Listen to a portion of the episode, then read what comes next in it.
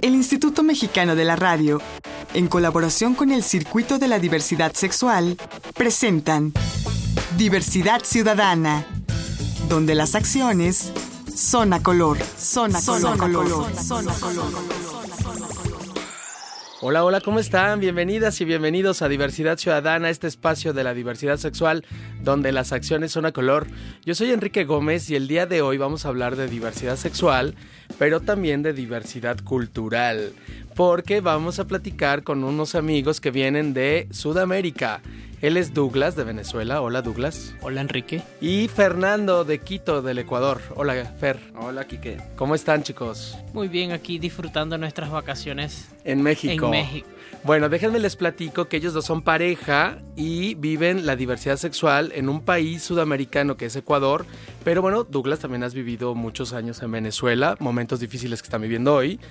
Pero nos gustaría que nos cuenten cómo se vive la diversidad sexual en Quito, en el Ecuador, pero también en Venezuela. ¿Tú eres de dónde, Douglas? De Venezuela, de Maracaibo, Estado Zulia. ¿Y cómo se vive la diversidad sexual en Maracaibo, en Venezuela? De verdad que es muy eh, abierta para eh, aceptar a la gente. También hay mucha diversidad en cuanto al, al tipo de género que, que sea. Hay lesbianas, hay, como en todos lados, hay gays, eh, hay tra- transexuales que son muy famosas en Venezuela, las transexuales. Pero digamos que es una sociedad más abierta. más abierta. De hecho, Venezuela tiene una Miss Gay eh, Universal, que es un concurso que hacen en China.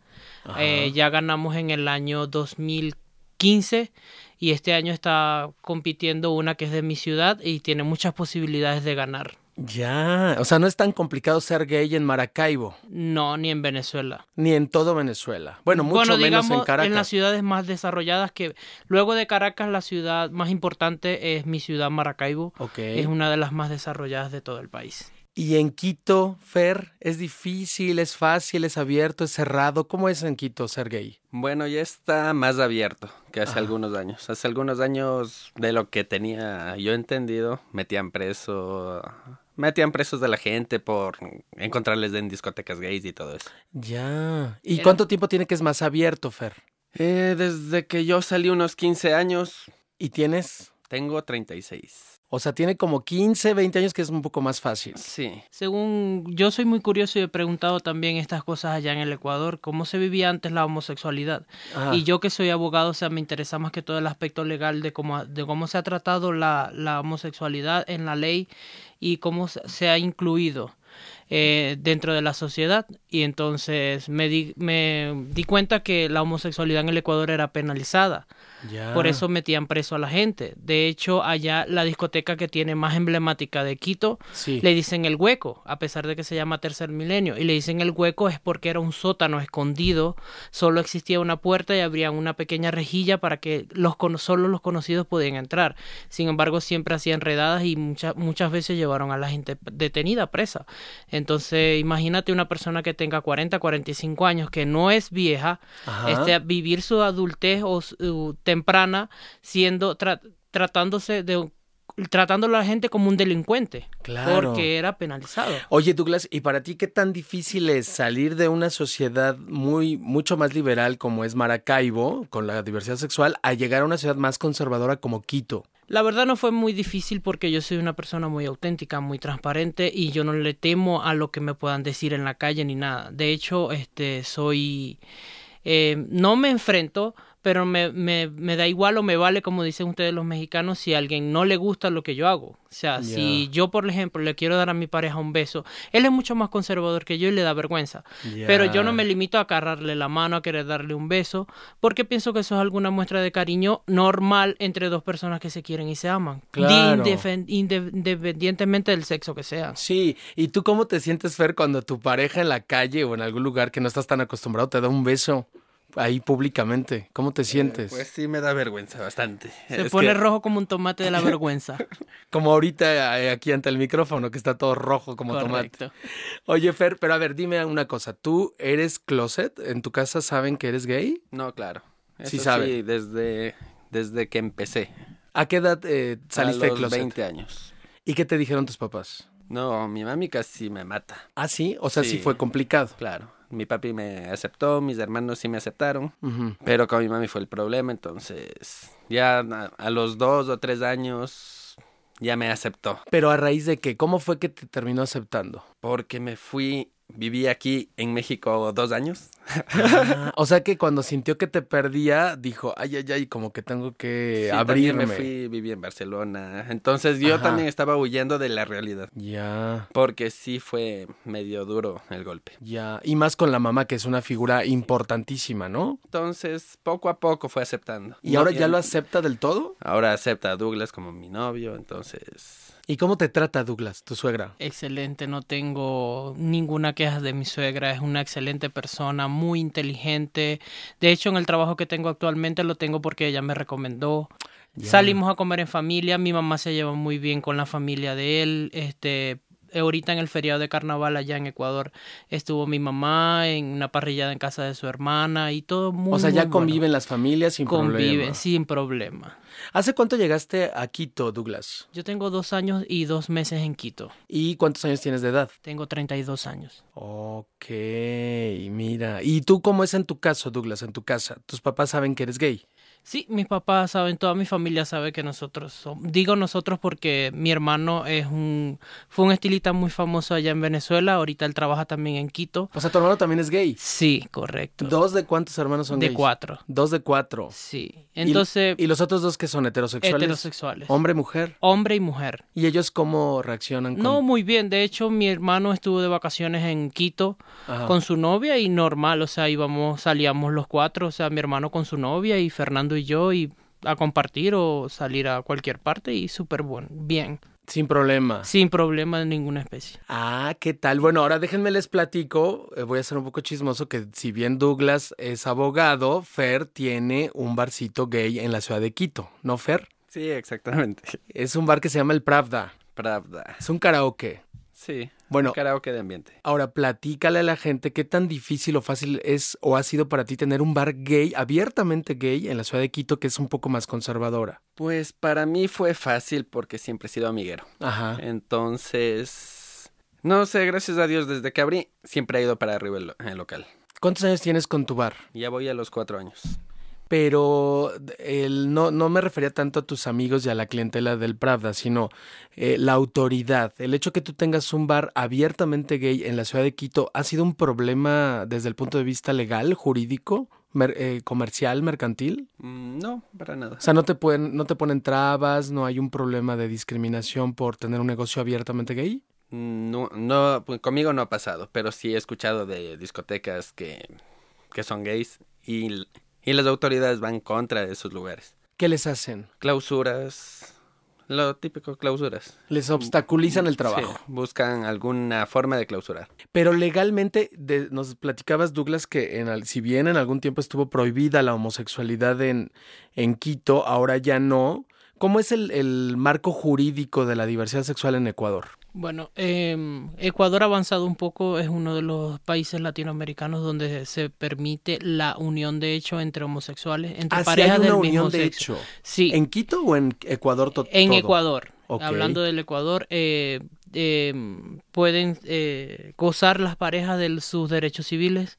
O sea, por ejemplo, yo puedo casarme con él. En este caso yo tengo mi, mi residencia legal, pero si yo no tuviese una residencia legal en el Ecuador, Ajá. yo me pudiese hacer una unión de hecho con él y él me puede amparar y yo tener mi residencia a través del amparo de la nacionalidad de él. Ok, ahora, es unión de hecho, que no matrimonio todavía. No es matrimonio. Es unión de hecho. Sí. Ya, y a diferencia del matrimonio, ¿cuáles son las, vaya, cuáles son las diferencias de la unión de hecho respecto al matrimonio? En el matrimonio hay, digamos que es como más solemne. Es un acto donde uno obtiene muchos más derechos civiles entre, en la pareja. Este, igual para disolverse a través del divorcio, un juicio legal. En cambio, en la unión de hecho, solo uno va al registro civil y solo anula la, la unión de hecho y listo. Solo digamos que es como decir que en un papel dos personas son pareja. Y ya. Pero no hay muchos derechos, digamos por derechos migratorios y de identificación sí están, pero tienen muchos problemas con... con... También hay, eh, hay un estudio donde eh, quisieron ellos hacer un cambio de género en las cédulas, que ya no diga sexo, sino género. Ok, para las personas transexuales y transgénero. Correcto. Ya. Y hubo ahorita en las elecciones muchos problemas con eso, porque personas identificadas que sacaron ya su identificación como género transexual tuvieron que hacer la cola, la fila para votar en las filas de los hombres, porque allá dividen hombres y mujeres para los votos. Ah. Y eso se ha venido acarreando una serie de quejas de la- las personas transexuales por respecto a su género. Ya, bueno, y nada más para recalcar sobre este tema, estas iniciativas han salido a raíz de la administración del presidente Correa. No, Desde antes ya existía Desde un antes. movimiento. Él ha tratado de ser muy inclusivo en ese aspecto, pero es como, digamos, una publicidad engañosa. Quiere eh, hacer, hacer valer los derechos, pero no hace nada. O sea, estamos tratando de que se eh, apruebe el matrimonio homosexual en el Ecuador, pero siempre le da, le- en la Asamblea Nacional ponen trabas. O sea, les da poquitos derechos, pero no todos. Correcto. Como Y- que quiere, pero no quiere. y quiere hacer una consulta popular. Y entonces yo Mm. creo que no hay que estable- establecer una ley a través de la consulta popular. Porque igual que yo tenga el derecho de casarme con quien yo quiera, no le compete a cualquier otra persona. Así como los heterosexuales pueden casarse y no está sometido a una consulta popular de o no. Se pueden casar, creo que nosotros los homosexuales merecemos lo mismo. Por supuesto. Y bueno, pues estamos platicando con Fernando de Quito, del Ecuador, y con Douglas de Maracaibo, en Venezuela, que son pareja, que ya llevan un rato juntos. Y pues esto es diversidad ciudadana, aquí donde las acciones son a color, ahora con visitas de carácter internacional. Y yo soy Enrique Gómez. No me tardo nada, voy a hacer una pausa. Regresamos. Estás escuchando Diversidad Ciudadana. Regresamos. Estás escuchando Diversidad Ciudadana. Continuamos. La recomendación. La recomendación. La recomendación. Llegó el momento de la recomendación de parte de nuestros invitados del día de hoy, que son Douglas de Venezuela y Fernando del Ecuador. A ver chicos, una recomendación de algo que les haya gustado mucho a nivel artístico, una obra. A nivel artístico, a, nosotros nos gusta mucho una película venezolana que se llama Azul y no tan rosa. Es un- la primera película venezolana con temática gay en ganar el- los premios Goya a mejor película hispanoamericana. Trata temas diversos como la transexualidad, homosexualidad y la diversidad, el enfrentamiento que tiene que hacer una persona homosexual para poder salir del closet junto a su familia. Es una historia muy bonita y triste a la vez porque toca temas familiares que, o sea, a mí me parece que son muy importantes como es el respeto que merece una un hijo cuando es su padre es homosexual. Oye Douglas, ¿y hay alguna plataforma donde podamos ver esta película? No sé, en YouTube o en... No lo sé si hay en YouTube, podríamos buscar, pero se la recomiendo mucho. Es una excelente película, de hecho la vi tres veces en el cine. Pues ahí está la recomendación. La recomendación. Estamos de vuelta aquí en Diversidad Ciudadana, donde las acciones son a color. Estamos charlando con nuestros amigos sudamericanos, Douglas de Venezuela y Fernando de Quito, Ecuador.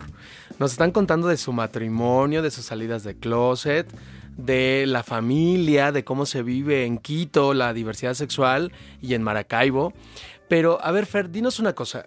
Tú que tienes un lugar de convivencia gay, ¿Qué tan visible es la, la- la diversidad sexual en Quito, en las calles, no solamente en los lugares? O sea, ¿se ven los gays en la calle, las lesbianas, las transexuales, los transgénero, o solamente dentro de los establecimientos? ¿Cómo, cómo se visibiliza la diversidad sexual en Quito? Bueno, en sí yo creo que más desde en la zona rosa. Que es la, la- la zona de bares. De bares, donde están los bares gays, discotecas, todo eso. Pero fuera de, de esa zona, poco se ve que estén dos chicos de la mano o algo así. Y los chicos en, en esta zona rosa que es la Plaza Foch, ¿sí se toman de la mano y se besan en las calles? Sí. ¿O poquito? No, sí. Respecto a México, por ejemplo, No, es... poquito. Ah, respecto a México es poquito, pero ya empiezan a hacerlo. Sí, poco a poco. ¿Y se ven las personas transexuales y transgénero en las calles o todavía no mucho? Sí, sí, sí se ven. Ya es más común. Sí. ¿Y en los establecimientos hay establecimientos de hombres gays, de mujeres lesbianas, de personas trans o todos llegan a los mismos lugares? No, yo creo que sí se dividen un poco. Hay Ah, sí. lugares donde van más trans, hay Ah. lugares donde van más chicas, en otros más chicos. ¿Cómo cuántos lugares habrá de diversidad sexual en Quito, más o menos? Entre bares y discotecas yo creo que unas 12. Ya, y, y en una ciudad, digamos, la gente sabe cuánta, cuánta población tiene Quito. sé que serán como 4 millones de habitantes, ¿no? Sí, aproximadamente 4 no millones de tienen habitantes. tantos, pero No, bueno, no es 12 mucho. establecimientos ya es algo. Sí. ¿Y qué, qué, cuáles son estos principales establecimientos? ¿Son restaurantes, bares, discotecas, saunas? ¿Qué tipo de establecimientos hay? No hay este restaurantes gays. No. No hay cafés gays, no hay cine gay. Hay saunas y son ocultos, son prohibidos. De hecho, la policía ha cerrado saunas. Bares sí hay, o sea, karaoke gay eh, está el que tenemos nosotros y creo que hay otro más. Y, pero hay un, un solo eh, lugar de chicas, hay un lugar que es mixto, eh, pero van más chicas y los demás son lugares de, de más de chicos. Y ahí también van también transexuales. Ok. Y cuéntenos ahora de su matrimonio, de su relación. A ver, ¿cómo se conocieron? Nos conocimos porque yo iba al, al bar de él. Douglas yo iba, como cliente. Correcto. Ah, Y por ahí yo le empecé a hablar y eso, de hecho, le caía mal, le parecía pesado. ¿Te caía mal, Fer? A ver, platícanos. ¿Qué pensabas? No, es que sí, es- sin conocerlo sí es bien pesadito. ¿Qué tal? Oye, pero tú has tenido parejas antes de Douglas, Fer.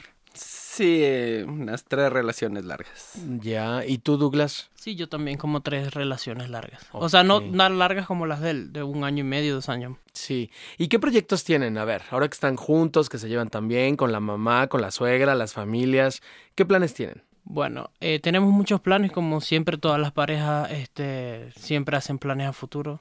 Pero el, el plan principal que yo tengo es eh, comprar una casa juntos y luego de hacer comprar esa casa, casarnos y comenzar ya como formalmente como un matrimonio. ¿Y esto sería en Ecuador? En Ecuador, sí. Ya. En Venezuela no existe el matrimonio ni unión de hecho, nada. O sea, esa es una paradoja, ¿no? Pese a que hay más libertades. Más libertad que en Ecuador, no. Jurídicamente es menos posible. Menos posible. Y no hay ni siquiera propuestas de campañas de Sí, partido. hay, hay movimientos este, homosexuales que quieren iniciar, están tratando Ujú. de que se, por lo menos se reconozca la- una unión de hecho, pero no, no les hacen caso en la Asamblea Nacional. Mm, Ahora, ¿qué tal es este movimiento social de diversidad sexual? Es decir, ¿hay organizaciones políticas y sociales de diversidad sexual en, en Maracaibo y en Venezuela en general? No, en Maracaibo yo no, que yo sepa no hay, pero en, No. eh, sé que en Caracas sí hay una fundación que es de chicas más que todo.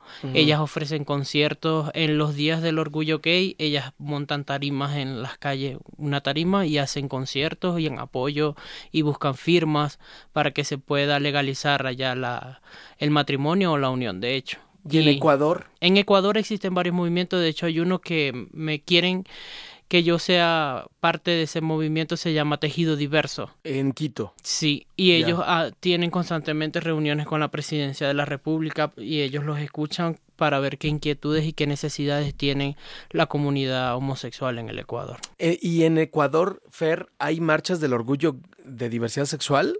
Sí, las marchas del 28 de junio creo que es. Del último fecha. sábado de junio, como en casi todo el mundo, ¿no? Occidental. Sí celebran el orgullo gay, Sí, pero no son muy concurridas. ¿no? No. ¿Como eh, cuánta gente llega más o menos? Exagerando, yo creo que unas 500 personas. ¿Y de dónde a dónde marchan? Desde la ave- avenida Amazonas de Colón, se dan la vuelta por el Parque Elegido y llegan a la Plaza Foch. ¿Y qué hacen? ¿Un mitin político, consignas o nada más es más carnaval? Sí, es más un Más festival. fiesta. Ajá. Ah, ¿y cuántos años tiene realizándose esta marcha en Quito? ¿Pocos, muchos? No, ¿qué será? Hace unos 10 años. Ya, No sé, es relativamente no sé reciente. Ya, porque bueno, en, en casi todo el mundo desde el 69 se vienen realizando estas marchas, ¿no? 1969. Que en Quito se haga hace 10 años, estamos hablando que como 2007 más o menos, ¿no? Pero bueno, pues es, es parte del crecimiento. Comparando con Venezuela también este tema de, la, de las marchas del orgullo gay, allá la hacen en Caracas. En Maracaibo hacen una pequeña, no va mucha gente, pero va gente de todo, de toda Venezuela a Caracas. Y ahí se, se presentan artistas bastante importantes venezolanos, y hacen un conglomerado, pero eso es impactante la cantidad de gente que va. Y sí, o sea, comparando eso con el Ecuador, creo que sí, jurídicamente los derechos, en los derechos homosexuales estamos atrasados. Ya. Ahora, ustedes que vienen de visita a la Ciudad de México, ¿qué impresión se llevan de la diversidad sexual mexicana respecto a la de esos países? A mí me encanta, o sea, me pareció buenísimo, o sea, hay, tiendas eh, dedicadas a la temática gay, se, ve, se vive todo más abierto, ves en la calle chicos, chicas agarrados de la mano, haciendo muestras de amor y de cariño. Me parece muy bien.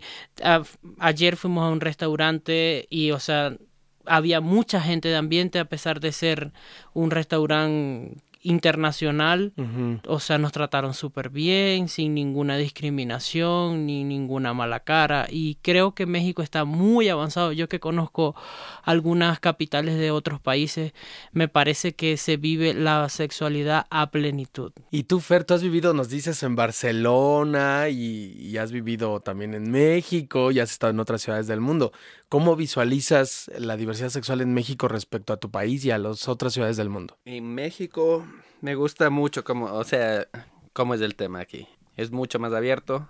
En Barcelona también, bueno, creo que Barcelona es mucho más abierto que México. Hay me parece que hay menos closet en estos dos países. En México y en España. Sí. Oye, ¿y tú que tienes, que vienes de una sociedad más cerrada, más conservadora, Fer?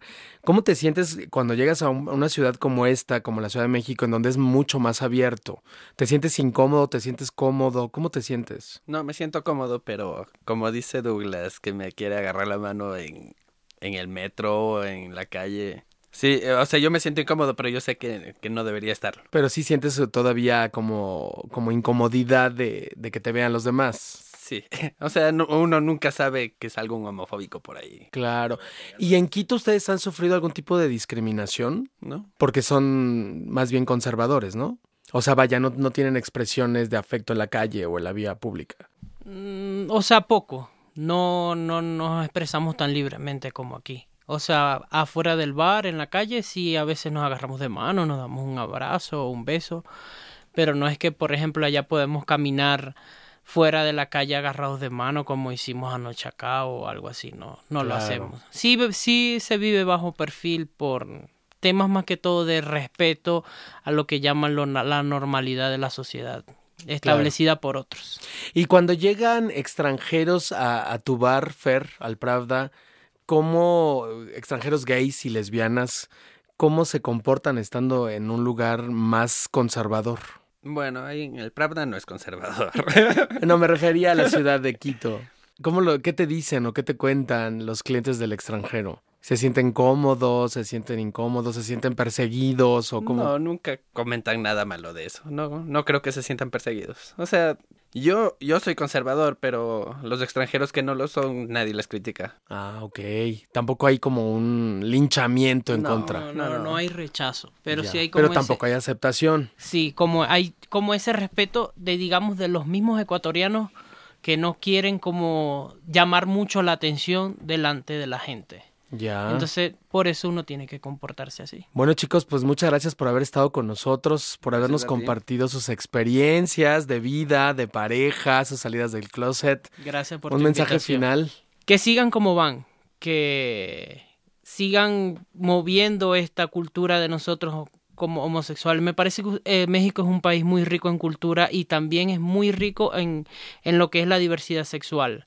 Entonces, que utilicen todos estas, estos medios que tienen de expresión para que la homosexualidad no se vea afectada, sino más bien enaltecida. Pues ahí está el mensaje. Muchas gracias, Fer. Gracias a ti, Enrique. Gracias, Douglas. Gracias. Esto es Diversidad Ciudadana, aquí donde las acciones son a color. Yo soy Enrique Gómez. Les espero en la próxima.